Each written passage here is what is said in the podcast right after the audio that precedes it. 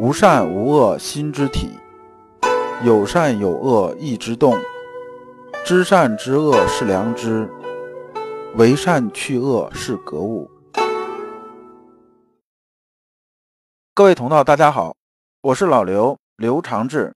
您现在在收听的是由老刘播讲的《传习录》通俗讲解。老刘说心学，带您领悟心学入世的智慧。各位同道，大家好，今天我们继续讲解《传习录》。今天的题目是天人合一的良知，对应的《传习录》章节是幺七二第二段。但我们还是啊带着问题来听这一讲。问题有两个：一，为什么说心学是天人合一的交互体系？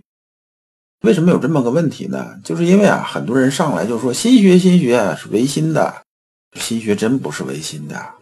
你这么一讲，这整个体系啊，你就是理解就偏出去了，偏出去后边讲的一些东西啊，你听着就很费劲。那么第二个问题是啊，公权和私权的分别。因为我们心学啊是个入世的学问，自然而然的就会讲修齐治平，所以我们课程里边会捎带着说一点。我们看传一录原文：“夫仁者，天地之心。”这句话意思是说呢，人呐是天地的心，心学啊既不是唯物主义，也不是唯心主义，它是一个天人合一的交互体系。那为什么这么说呢？这里边牵扯到阳明心学很核心的东西。先生讲过，我的灵明便是天地鬼神的主宰，天没有我的灵明，谁去养它高？地没有我的灵明，谁去抚它身？鬼神没有我的灵明，谁去辨他吉凶灾祥？天地鬼神万物离去我的灵明，便没有天地鬼神万物了。我的灵明离却天地鬼神万物，亦没有我的灵明。如此便是一气流通的，如何与它间隔的？这段呢还是文言，其实他讲的意思是这样子的，就是说呢。先生啊，终其一生都在强调一个主体性的问题，而主体这个就是万物意义的这种支点。我们很注意讲这两个字叫意义。所以呢，一气贯通啊，这个事情啊，就是说关于啊天地万物啊和我的灵明之间的关系啊，是个一气贯通的关系。如果他们之间没有交互的话呢，那么这个事情啊就没有办法有意义了。换句话说呢？如果啊没有我啊去辨吉凶灾祥，去看天去看地，那么呢这个天地鬼神对我来说是不是就没有意义了？反过来呢也是一样的，就说呢我们呢对外界世界它是一个交互的一个世界，那么有的人这时候就有个弯儿就出来了，这什么是弯儿呢？就是说，那我不去感受外边世界的时候啊，它在不在？比如说，这个哲学常见有个问题，说月亮我不看的时候，它在不在？有这么个问题，然后这问题就引出一堆东西来。老刘在这里不讲这个，但老刘说什么呢？说啊，月亮不看的时候在不在呢？它还在，但是呢，在我的世界里它是不在的。这才是啊，我们心学的落脚点，强调主体才是万物的意义，就是我们心里那个灵明啊，才是万物的意义。我这个人呢，已经离开这个世界了，就是我人已经去世了，对不对？那这些东西对我有什么意义？没有任何意义了，因为我跟他们之间没有交互关系了，它没有任何意义。但只要我人还活在这个世界上，我有这个灵明，我感知外边世界的时候啊，我们之间就有交互关系。你比如说像你跟老刘中间这交互关系吧，打个比方啊，说这个咱以前也不认识，是不是？你也不知道我是谁，我也不知道您是谁。那么在这个世界上来讲的话呢，我在你世界的意义是什么呢？就是说啊，中国啊有这么十几亿人口，大概我就凑个人数，这就是对你知道的唯一的意义。但是呢，因为我们之间有交互关系了，你在听老刘的讲课，那么可能这十几分钟啊，本来你应该是干别的了，那么呢，现在听老刘讲课，那老刘对你的世界，对你这十几分钟的时间，那么呢？就会有影响，就是说呢，只有我们之间呢有这个交互了之后呢，我在你的世界里边才是有意义的。那么心学讲的都是一个交互，这才是我们心学天人合一的这种体系。所以啊，心学是一门实践的学问，它已经打破了主客对立啊这种学问。就说你不要再一提到心学就提到什么唯心主义、唯物主义这些，不是，它已经打破了这个。只有到这个高度啊，才有知行合一这种认知。心外无物这个表达呀，主要是在于哪儿啊？在于主体性是万物意义的关键。那么讲到这里边，老刘多说一句啊，很多人呢都认为什么？认为说这个人呐应该是有足够理性的，有足够逻辑性的，那么这才是最重要的。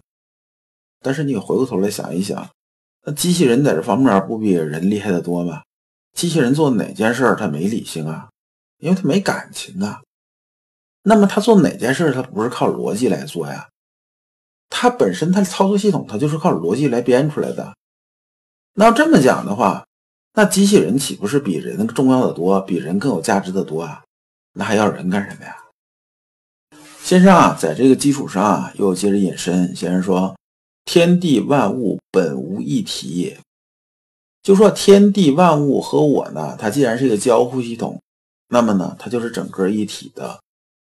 所以啊，生民之困苦荼毒，殊非激痛之切于无身者乎？不知无身之激痛，无是非之心者也。这个荼毒啊，荼啊，是一种苦菜的意思，就这种植物它很苦。就说这意思说，现在这个老百姓啊，这些人民呐，过的这个确实是很困苦的。那么呢，我是跟整个世界是一体的，就天地万物跟我都是一体的，就像什么呢？就像整个世界万物啊，就是整个的天地万物啊，它如果也算是一个人的话，那我是什么呢？我就是这个人的人心。这个心呢，是指意识层面这个心，不是说心脏那坨肉。那么这时候呢，比如说我这个脚啊被钉子刺了一下，那我是不是整个都会很痛啊？我能感觉得到，对不对？别说被钉子刺了，就是蚊子咬你一口的话，你也觉得很不舒服。先说呢，我把天下当成一体啊，那么我就是一体中间这个灵明啊。这时候呢，我看到这些疾苦啊，这些东西啊，就像什么呢？就像切身之痛一样，我身体是能感觉得到的。那么呢，我作为一个心来讲的话呢，就像我自己身上，比如说我这个脚上长个疮，是不是啊？有蚊子来咬我了？那我先是不是要治脚上的疮？有蚊子来咬我，是不是要把它赶走，要把它打跑了？这时候我不能说啊，这个反正它它又碰不着我心呢，咬就咬了嘛，无所谓，这不是这样子的，就是还是要有这个立心的。先生这一句啊，不知无身之疾痛，无是非之心者也。就是说我啊，如果感觉不到啊，这个我身上这种疾痛啊，就是我心里根本没有任何是非之心呐。没有是非之心这概念，完全麻木这种状态了吗？对不对？完全麻木这种状态，没感觉。那么先生这里边呢，又把这个良知这事儿啊，又说了一下，说什么是良知啊？所谓良知是什么呢？就是是非之心不虑而知，不学而能啊，就是良知。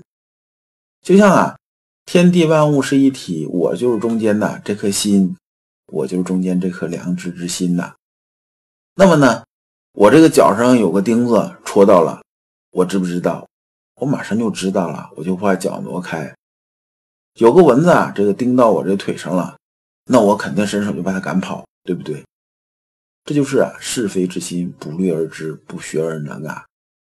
他不一定需要你识字才能懂的，就算一个大字不识的人呢，他也知道什么呢？他踩到钉子会把脚挪开。即使啊，这刚出生的小孩，他也知道我饿了的时候不舒服，我要哭。这就是啊，不虑而知，不学而能。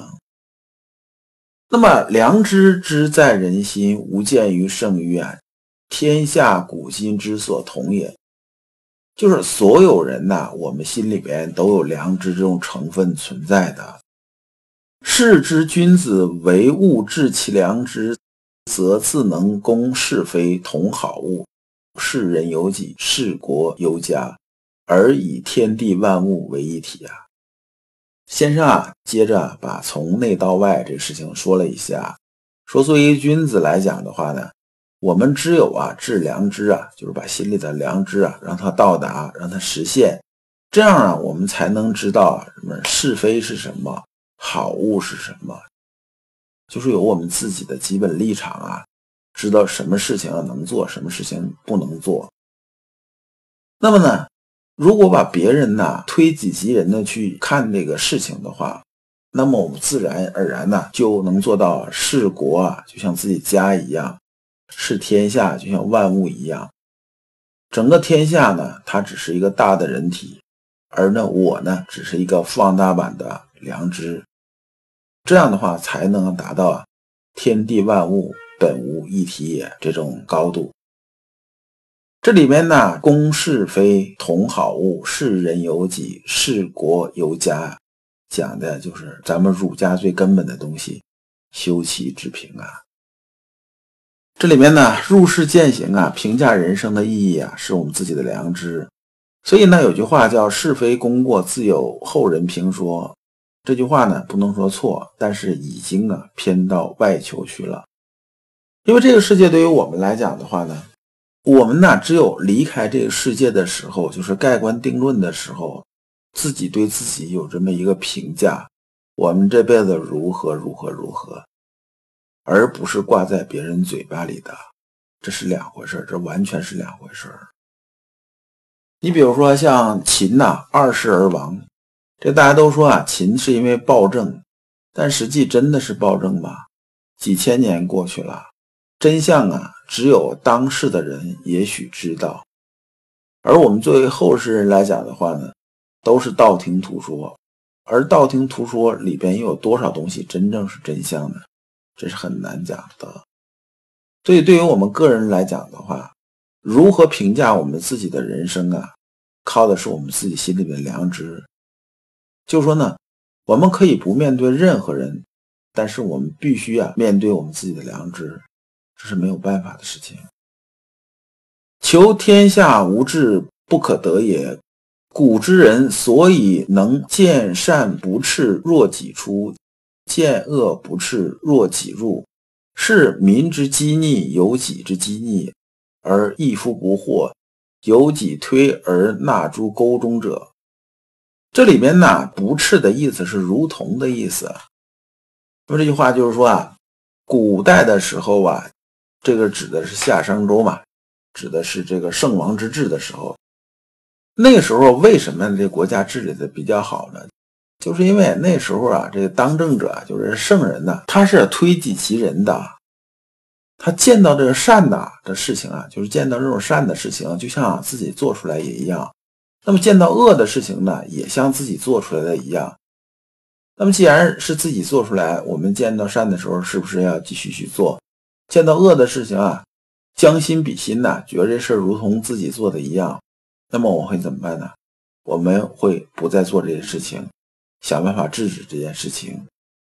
看到民之积逆有己之积逆啊，就是说看到啊老百姓受苦啊，就像自己受苦一样；看到一个人出问题啊，就有点像什么？就有点像这个自己出问题一样。正因为这样啊，将心比心，始终啊是一颗良知之心的治理天下呀，所以天下才有啊三王之治这个时候，就是三王之盛的这种时候。而这里边很重要一点就是什么？在尧舜三王的时候啊，为什么治理的很好呢？那时候就是因为公权这东西啊是得以实施的，而这个良知这事情啊是推行的很好的。也就是说，老百姓啊，他是相信的这个王说的话，就尧舜呢说的话。套用现代话讲，就是说那时候讲法是有公信力的，就是政府的这种公信力非常高，说什么大家都服气，也都信。这样呢，这种良知啊才能推行得下去。而我们想象，如果上边没有足够公信力的时候，下边也觉得啥？觉得你说那玩意儿很可能就是糊弄我，他也不信的时候。你上面即使倡导好的东西，下边又怎么可能推行得下去啊？所以啊，良知这个东西啊，才真正是治世啊的简便办法。也就是说啊，圣人之治天下，何其简且易哉啊！说圣人没有做什么太多的事儿，只是啊，把良知这件事情做好了，治良知这件事情做好了就可以了。这里面讲啊，公权天下，财无欺凌这概念呢，指的是什么呢？从老刘看《资治通鉴》的这种感觉，我们很多国家治理的问题呀，本质是什么呢？本质就是在私权上面有一层啊，公权这种外衣而已啊。比如说啊，像东周列国的时候啊，那个时候啊，一直到春秋战国中间战乱了几百年，就是因为啊分封制。周啊，把这个地盘啊分给谁了？就是说，这个你这个地盘是你的，不管是地盘多大嘛，县那么大也好，镇那么大也好，反分给你一块地盘嘛。但是啊，你要交税，对不对？就有点像什么，像分产，把这地都分给大家，然后啊，我规定个税额，你交多少钱，纳多少税，剩下的多都是你自己的。但是这样呢，就会刺激人这种私欲啊，就是私权会膨胀，膨胀到什么程度呢？大家都想办法少交税吧，对不对？少交税啊！但是当时这些诸侯国啊，他是有权利养兵的，有权利养兵，有权利收税的。最后呢，等到他这实力强大到一定程度的时候，他就不听中央的了。说你中央你还没我实力强，我凭什么听你的呀？对不对？那就各自为政了，然后天下就开始乱，乱的就开始啊，春秋五霸、战国七雄这种事情，就各种啊事情啊就都出来了。乱世就出来了，所以很多治理问题啊，都是因为私权外面的包裹了一层公权这种外衣。像这个诸侯当时搞这些办法也是这样。我搞这事情，比如说我要增加收入，我要搞出一些事情了。搞这些事情，我不说是我说的，我说周天子说的。周天子要怎么着怎么着，反正那时候通讯也不方便，交通也不便利，对不对？我说下边老百姓也不可能确认这事儿，那么这个好处我拿，黑锅他背。这样搞来搞去，整个国家就乱套了。如果你不知道如何进入心学殿堂，如果你在为人处事时经常左右为难，如果你在入世践行时经常茫然无措，那么你可以加老刘的微信。老刘的微信是“老刘说心学”的首字母加三个六。老刘为你答疑解惑，带你趟过晦涩的暗河。到达智慧的彼岸。那么这一讲啊，我们就讲完了。我们下一讲讲世风日下的根源。感谢诸君。